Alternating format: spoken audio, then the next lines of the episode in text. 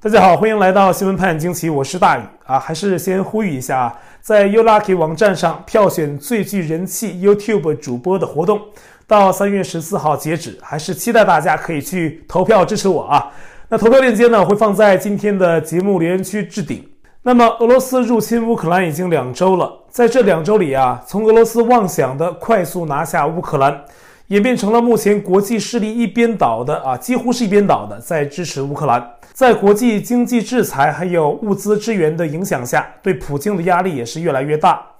美国中情局长伯恩斯三月九号就说，从预判乌克兰弱小到会迅速向俄军投降，亲乌会以最小的代价取得最快速的胜利，到判断法德等欧洲国家会拼命避险自保啊，对乌克兰受侵略视而不见。再到自认为俄罗斯能扛得住西方的制裁等等，普京在任何一件事上现在都被证明是错的。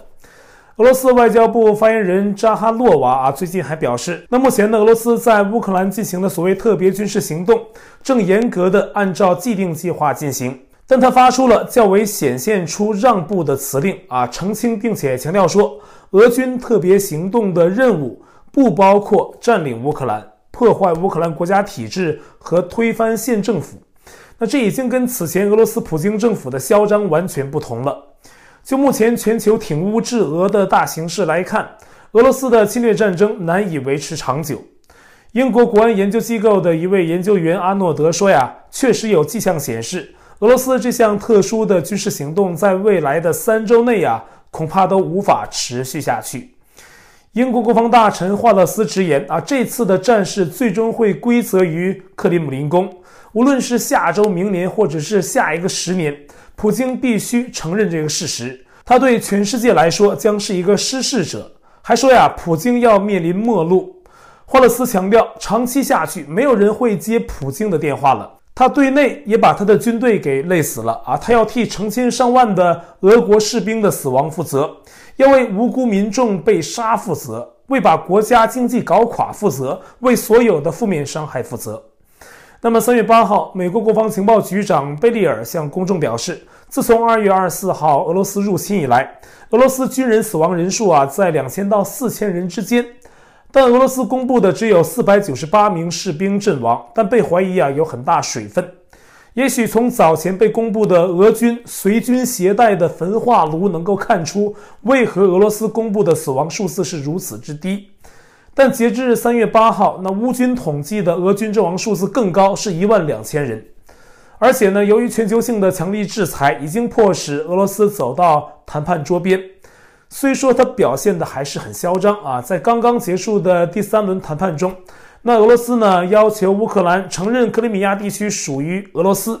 也要承认顿涅茨克还有卢甘斯克是独立的主权国家等等啊，提出这些条件。俄方还要求乌克兰必须放弃加入北约，但对这些条件呢，乌克兰总统大多是不认同。但是对加入北约，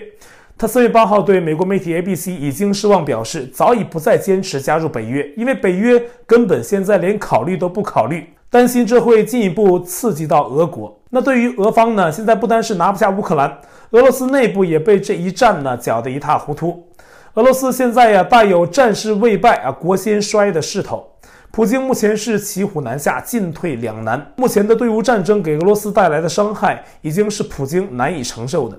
一方面呢，普京不希望跟美军短兵相见；那另一方面呢，在试图利用能源反制，减缓经济封锁呀，也遇到了难度。目前呢，美国是禁止了俄罗斯的石油。那欧洲虽然愿意支持美国主导的禁用俄罗斯能源计划，但对于欧洲来说，一旦与俄罗斯能源脱钩，能源缺口问题依然是需要解决的。美国也为此奔走于国际间，想解决欧洲能源的替代品问题。那当前局势啊，对俄罗斯是越发的不利。美国情报界认为，普京目前手上的底牌，底牌呀是核武器。那上周呢，普京升级俄罗斯核武的战备等级，这显然是不正常的。在战事焦灼的状态下，美国情报界指出，普京或许会提升打击力度，想在乌克兰的战场上做出点成绩，同时把核威胁提上台面，以制衡如今劣势的局面。那至少啊，美国中央情报局预料，在未来的几周内，乌克兰将会陷入苦战，情况会很糟糕。三月九号，乌克兰总统泽伦斯基发出讲话短片，公开讲话警告大家，说目前乌克兰面临的威胁已经是最高等级了，但也确认其应对措施也处在最高等级。但乌克兰士气旺盛啊，在战场上已经出现乌克兰从俄军手上夺取武器和食物作为补给，这说明呢，乌军对俄军的打击力度也在加强。但是俄军能有多少食物呢？我也在想这个问题。而目前呢，最受瞩目的战场呢，还是在乌克兰首都基辅。为了保卫国家，好多留下来的基辅市民变身成了工程兵，在主要的街道口还有地铁出入口盖起了沙包阵，还有巨大的金属反坦克的屏障。另外呢，还有一道道的城市内的战壕也已经挖好，为日后更激烈的战争做准备。泽伦斯基还在九号的短片中喊话，要俄军离开啊！同时呢，泽伦斯基继续呼吁关闭乌克兰领空，希望西方国家给乌克兰支援战机。他也谴责俄军使用火箭炮还有直升机啊攻击逃难的乌克兰难民。那与此同时呢，波兰向美国五角大楼也提交了一份提议啊，内容是想将米格二十九战斗机移交给美国，再由美国把战机输送给乌克兰。这明显是波兰不想得罪俄罗斯啊！既然美国支持波兰给乌克兰战机啊，那就由美国亲手转交好了。美国自然看出了波兰的心思，直接驳回了波兰的提议。那波兰直接接壤乌克兰，也是俄罗斯火力潜在的威胁对象。不过呢，美国欧洲司令部已在三月八号同意增派爱国者导弹到波兰作为防御性部署啊，此部署啊仅限于防御性的战事。北约目前是极力的避战，担心直接卷入冲突啊，会演变成第三次世界大战。但北约秘书长斯托尔滕贝格周二也对俄罗斯发出警告，指出啊，如果俄罗斯攻击乌克兰的补给线，就视同攻击北约。那斯托尔滕贝格还说呀，盟国正在帮助乌克兰维护自主防卫权，在联合国宪章中清楚记录这些规则。那俄罗斯作为入侵者，乌克兰是在自我防卫的一方。而乌克兰境内的补给线有北约军事力量的参与，对北约军事力量的攻击啊，或者对北约部队、北约成员国领土的攻击，就会被视为攻击北约。那么，斯托尔滕贝格提醒普京要清楚这一点啊，任何国家针对北约的攻击都会触发北约的第五条规则，即视同对所有北约成员国的攻击啊，要引发大战。警告俄军不要误判，对乌克兰境内补给线的北约军队造成误伤，那后果很严重。北约虽然没有直接参战，但这种对乌克兰的物资支援呢一直持续。三月九号，英国国防部啊说呀，英国正在增加对乌克兰的武器供应，以应对俄罗斯有可能还要升级的侵略行为。因为普京放不下脸面嘛。那最初呢，英国计划为乌克兰提供两千件反坦克武器还有弹药。但随着战况升级，这些数字还在增加。那目前，英国已经向乌克兰提供了三千六百一十五件反坦克武器。不久后呢，还有一小批的标枪反坦克飞弹送往乌克兰。英国还在考虑向乌克兰提供 Starstreak 高速的防空导弹，以回应乌克兰总统啊能够更好地保护乌克兰天空的要求。根据美国情报部门最新的情报评估，啊，俄罗斯呢也不想跟美军呢直接的对打，更趋向于寻求美国及北约承认俄罗斯在东欧的势力范围。但此评估报告呢是今年一月底就提交的，在俄乌战争后啊并没有更新过。那么在战争持续两周的此刻，两百多万乌克兰难民逃到他国，而在乌克兰国内啊，根据世界卫生组织的透露，俄军呢也正在加紧袭击乌克兰的医院乃至救护车辆。有记录的袭击已经有十八起，那都是针对医疗设施、医护人员还有救护车的。另据国际原子能机构的公布啊，自从二月二十四号俄罗斯军队武装接管乌克兰境内的切尔诺贝利电厂以来，该厂的两百多名工作人员一直被拘禁在核电厂内继续工作，不许回家。那核电厂是有换班机制啊，为确保员工的最佳工作状态。不重蹈多年前的核泄漏事件。然而呢，在俄罗斯军队接管之后，同一批工作人员已经连续上班超过十二天。四月九号，俄乌战争的第十四天，乌克兰国营核电公司还说，切尔诺贝利核电站七百五十千瓦的电网已经被俄军切断，由于战事啊，无法立刻恢复电源。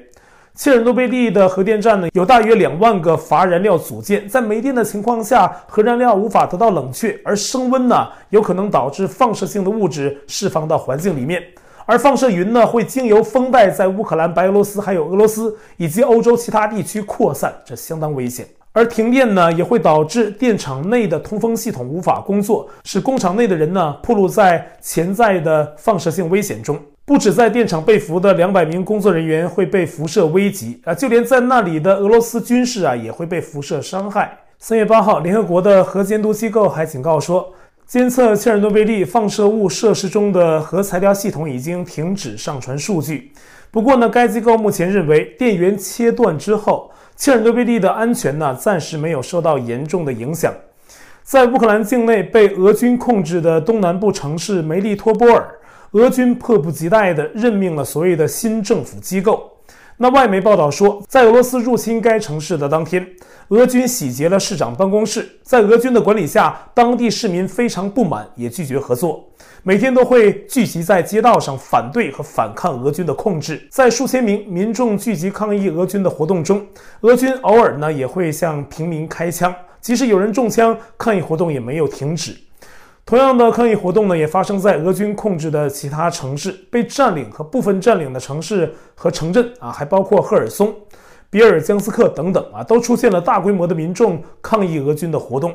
有一位参与抗议的乌克兰女士讲述了乌克兰的近代史啊，说上世纪三十年代，乌东地区顿巴斯啊，百分之百是乌克兰人，但是苏联对他们进行了种族灭绝啊，许多人被屠杀或者被迫迁徙到了西伯利亚。然后呢，苏联把俄罗斯人迁入这个地区，很长一段时间呢，苏联从文化、语言、传统等方面在逐渐改变那里的风俗。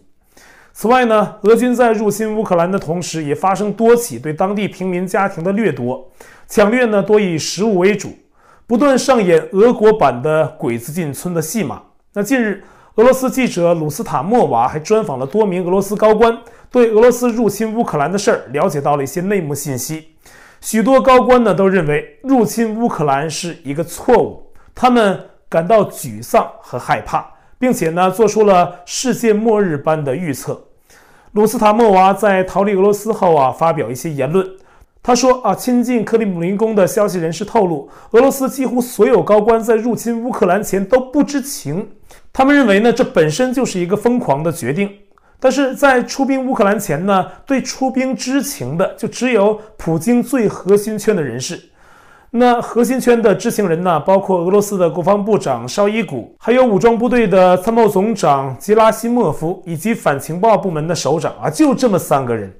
消息人士呢还认为啊，普京的状态很不理智，整个人就像处于被冒犯和侮辱的状态，偏执到了荒谬的地步。这使得目前俄罗斯高官内部都很恐慌，不知道普京要把俄罗斯带到何种地步。普京偏执的状态也无法让他理智地听取官员们的任何意见。这是俄罗斯记者所言，而这和此前法国总统对普京情况的感觉一致。也许正因此啊，对于美国的石油禁令，普京政府的回应也非要摆出一个打肿脸充胖子的夸张强硬的姿态。说美国正式全面禁止俄罗斯能源进口，已经摆明了向俄罗斯宣战。那俄罗斯克里姆林宫的发言人回应称：“啊，美国毫无疑问在向俄罗斯发动经济战争。俄罗斯在面对经济制裁的情况下，啊，会做出最符合俄罗斯利益的事情，暗示呢，俄罗斯会不择手段的反制。而在美国明确禁用俄罗斯能源的当口下。”荷兰总理则露出了迟疑啊，说欧洲目前阶段呢很难完全切割对俄罗斯能源的依赖。目前呢正值严冬，欧洲大部分地区的冬季啊非常的寒冷，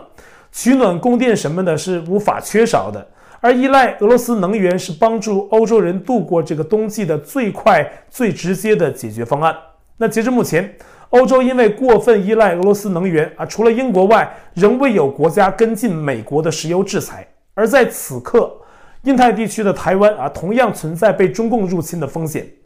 因为俄乌战争的启示啊，台湾正在做进一步的防御准备。有人提议，台湾要像乌克兰那样全民皆兵。那三月五号，台湾就开启了对后备军人的史上最强的密集训练。每年一次五到七天的教育召集。那上周六，第一波后备军人开启了为期十四天的新的训练方式。那训练内容包括啊日日夜夜总计一百三十六小时的操练。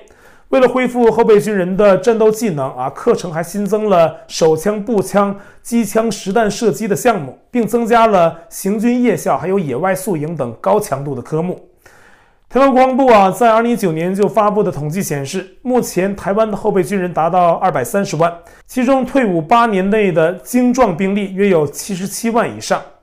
那有后备军人表示啊，在看到乌克兰被俄罗斯入侵的真实战争场景后啊，被震撼。身为台湾后备军人，有一种身临其境的责任感。如果台湾被入侵啊，曾经的军训就不是纸上谈兵式的个人能力的训练，实战运用啊，更加迫在眉睫。那发生在乌克兰军民身上的点滴，给了台湾民众啊不少启示。同时呢，美国媒体彭博社也发表文章提醒习近平，俄乌无法速战速决，会议说明中共武统台湾存在的巨大风险。只要中共登台，美国和台湾周边的印太国家是有可能提供各种形式的增援，甚至包括直接出兵。中共啊，也一定会成为国际大力制裁的对象。这可能令人民币贬值到不可想象的地步。因此呢，这家美国媒体喊话习近平应放弃武统。台湾陆委会则认为呢，目前北京忙于中共二十大，内部权力平衡也是暗潮汹涌。今年年内啊，或许难以突然升高在台海的紧张情势。而目前俄乌战争呢，还未成定局，不少人把目光投向中国。更有知名经济学家指出，只有习近平能影响普京。那对于这个观点呢，有的台湾学者认为这是呃不可能的，更有分析人士说，那习近平呢或会充当和事佬角色，两面讨好。而就此前啊中共强硬的亲俄贬乌的势头而言，目前习近平给出的言论啊，什么各方保持克制，避免紧张局势升级甚至失控，这已经透露出他态度上的微妙变化。那换句话说，这句话意味着习近平虽然自知无法改变普京的决定。但在势不可挡的国际止战的大趋势下，又不得不摆出某种被动回应外界眼光的政治姿态。中共没有看成俄爹速战速决的好戏，那到现在呢，自己也是碰了一鼻子灰。节目最后啊，说一则中国大陆的新闻啊，不少网友关注。四月九号，河北迁安市燕山医院门口的十字路口发生了一起恶性车祸。一名男子驾驶车辆啊，猛撞学生还有行人。那网友披露啊，被撞的二十多个人横七竖八躺了一地。据目击者说呢，现场已经有至少三人死亡，但是官方啊之前给出的通报却说现场无人死亡，还不知道现在有没有更新。那么有的网友在微博上就不满当局的处理方式啊，大胆的留言说，出了事儿先想着怎么捂着，从来不敢告诉老百姓真相。而这啊，正是历次事件中共的处理方式。好，我在 Telegram 上面的官方公告群是 T.me 斜线大于 News，观众讨论群是 T.me 斜线 XWPAJQ 下划线 US，节目信箱是 XWPAJQ@gmail.com，还有我的会员网站网址是大于 US.com，也欢迎您订阅本频道并点击小铃铛获得节目发布通知。那感谢您的收看，我们下期节目再会。